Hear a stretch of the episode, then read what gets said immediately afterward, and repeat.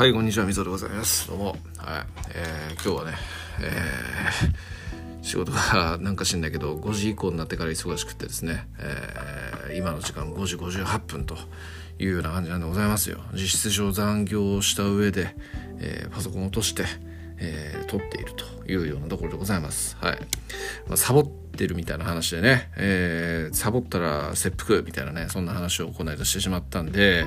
えー、まあ、僕はね樋口さんとかバナナさんみたいに、あのー、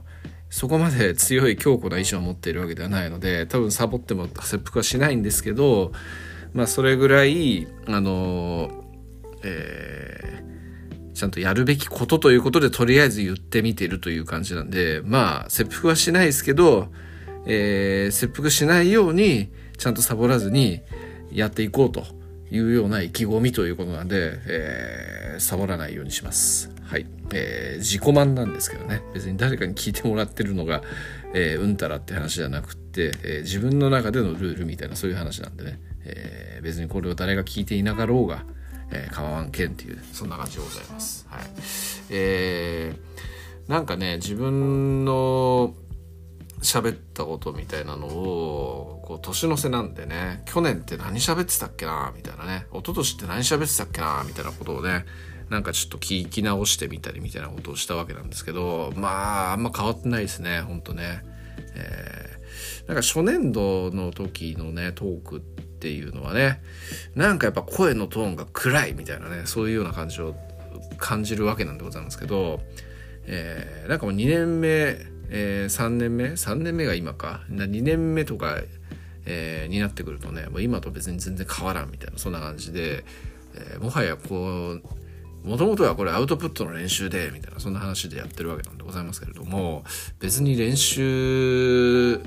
えー、これ以上する必要あんのかみたいなねそんなところも感じた次第でございますという感じですね。プラス逆にまあやっぱ初期の頃とかね去年とかの方が喋るネタがちゃんとあるなっていうようなそういう感じがしてですね、えー、なんですかね。やっぱあの何なんですかね。喋るネタなんて多分いくらでもあるような気はするんですよ。別に歴史のことなんて僕好きなんで、えー、なんか設定すればいいだけの話なんですけどその設定を、えー、今できないっていうようなそういう精神状況なのか、まあ、もしくはもう別に喋ろうと思えば何でも喋るけんみたいなそういうノリのノリで、えー、言っちゃってるおかげでネタを設定せずに設定しなくてもいいやみたいな、えー、そういう感じなのか、えー、まあ、ネタがないネタがないみたいなことを言うのが楽しいのかみたいな何なんでしょうねというようなところでございますね。まあ、でもなんか最近の僕の喋ってることって本当なんか自己内内省自己分析かっこ笑いみたいなそんな話ばっかりしてますね。今の話もそうですけども。いやー何なんでしょうね。そこが今の僕の関心事というようなそんなところなのかもしれないんですけども、えー、自分の分析を、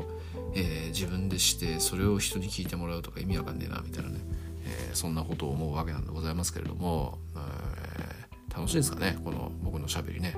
聞いてくださってる方あの得意なか得意な方。特別異なる方が、えー、いらっしゃい、ま、いらっしゃるようでございますけれども、えー、ありがたいと同時に何が楽しくて聞いてるのかというようなところを、えー、ご感想いただけたりすると、えー、マジで静止が出ますというようなところでございますという感じですね。はいえー、ねなんか最近なんか再生数が地味にえー、ちょっと増えてるんですよね。あまあ増えてるっつったってもともとの数がね全然たかが知れてると言っちゃ失礼ですけど、えー、全然ね少なかったんで増えるっつったって10人とかそんなレベルなんですけどまあ10人でもでも増えるってすげえよなと。定期的に聞いてる方が10人増えるって結構すげえことだと思うんですよ。えー、一体どういう動機で聞いてるのかというところは気になる次第なんでございますけれどもまあ楽しんでくださってるのであればもう何よりですというような感じでございますね。はい、えー、ありがとうございますというところです。はい。えー、っとなんだっけな。今日喋ろうと思ってたことはこんな話じゃなくてえー、なんだ。あの古墳とかってあるじゃないですか。古墳。えー、日本のこう歴史時代区分でいうと多分一番古い時代は縄文時代次が弥生時代次が古墳時代飛鳥時代奈良時代平安時代みたいなそんなつながり方でまあ飛鳥時代聖徳太子とかの前の時代なのかな。そういうような時代って古墳時代っていうふうに歴史区分上では言われるっぽいですけど、えー、こう古墳ってね結構なんかいろんな場所にありますよね、まあ、僕埼玉に住んでるんですけどこう埼玉のね埼玉古墳群っていう古墳なんかっていうのは結構こうねねいっぱいあるっていうか日本の中でもそういう古墳のいっぱいある地帯みたいなそんな感じっぽいですけど、えー、なんかあの謎でロマンロマン的なところを感じるもんだよなっていうふうにちょっと最近思い始めまして、えー、こうなんだあの飛鳥時代とかになってくると文字がもうねあるのでこう歴史がわかるわけですよ。えー、まあなんかよく日本史とかの教科書でも実質始まるのってあの大化の改新あの簡易12回制度だとか、えー、なんだっけ簡易12回だっけ、まあ、あの聖徳太子のやったと言われるなんか2つのねことみたいなところから始まってその後すぐ大化の改新行ってみたいなそんな感じになると思うんでなんか縄文時代弥生時代みたいな感じだとまあ縄文時代は縄文土器、えー、縄で模様をつけた、えー、なんだ割れやすい土器。で弥生時代っていうのはシンプルな土器みたいな。そんなような感じで弥生時代から米稲作が広がった。で、えー、次古墳時代古墳は日本各地にいっぱいあるみたいな。そんな感じで終わってしまって、まあ、実質上こう文字が存在してなかったからわからないっていう感じでその辺って結構さらっと流されるような気がするんですけどこうロマンありますよねって思いませんっていうね文字がなかったのになんか古墳とかっていうのはめっちゃこういっぱい日本中各地にあってですね、えー、こう時代区分とかによってね形が違うみたいなそんな話はありますけどなんか前方後円墳だとか方墳だとか円墳だとか、えー、前円後方墳だとかなんだかっていうようなのってよく習ったと思うんですけど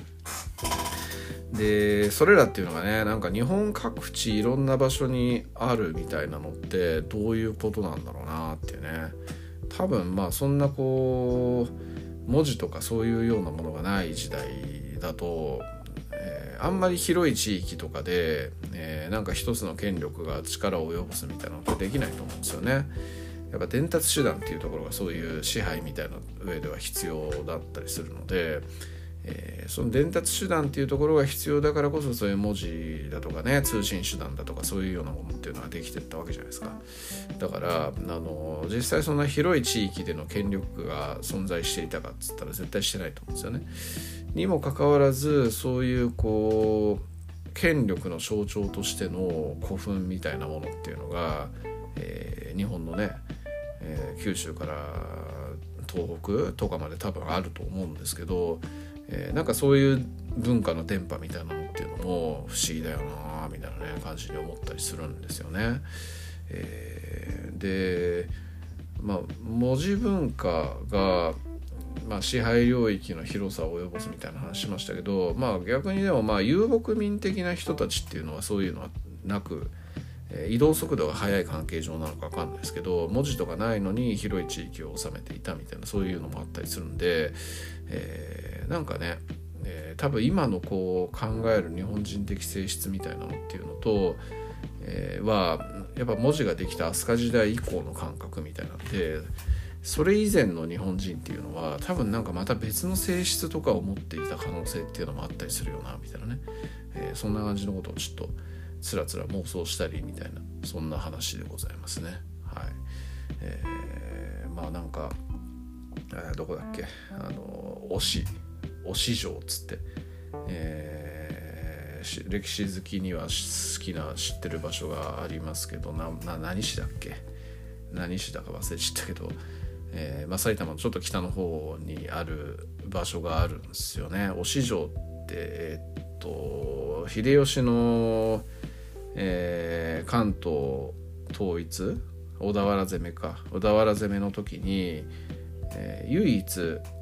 落ちなかった城なのかな？確か小田原が落ちたから忍城も降伏したけど小田原が落ちるまでは持ちこたえてた城なんですよね。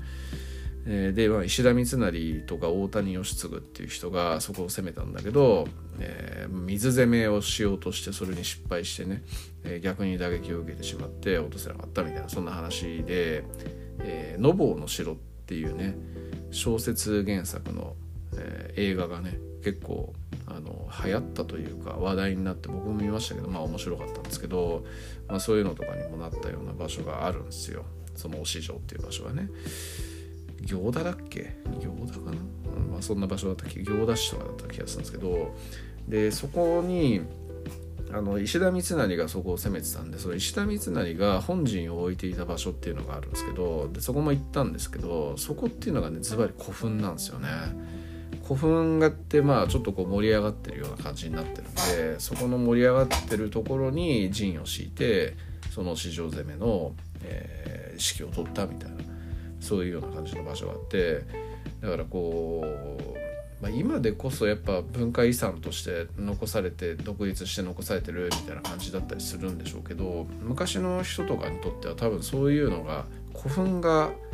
こう地理の中の一部であったりとか、えー、日常の行く場所の一部であったりみたいな感じっていうのもあったりしたっていうのを考えてみてもなんかね、あのー、思う面白さみたいなのがありますよね、うん、思いを馳せる面白さみたいな。の、というようなところなんでございますよ。はいえー、まあふとそんなことをちょっと思ったというだけの話なんで別にオチもなければ別に古墳調査をがっつりしたいっすみたいなそんな話でもないんですけど、えー、まあこうあんまり残ってない時代だからこそいろんな想像や妄想してみるっていうのも面白いなみたいなそんな話でございました。はい